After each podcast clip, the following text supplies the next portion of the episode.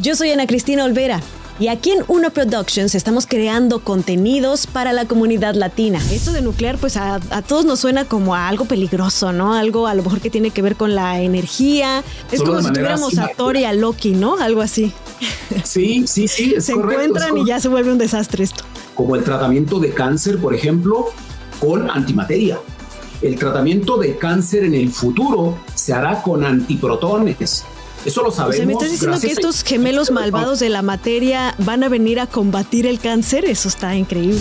Yo te invito al podcast Habitantes del Futuro, en donde analizamos temas de ciencia, tecnología e innovación para demostrar que los hispanos y los latinos estamos participando como generación en la tecnología y la ciencia que cambiará la era de los habitantes del futuro.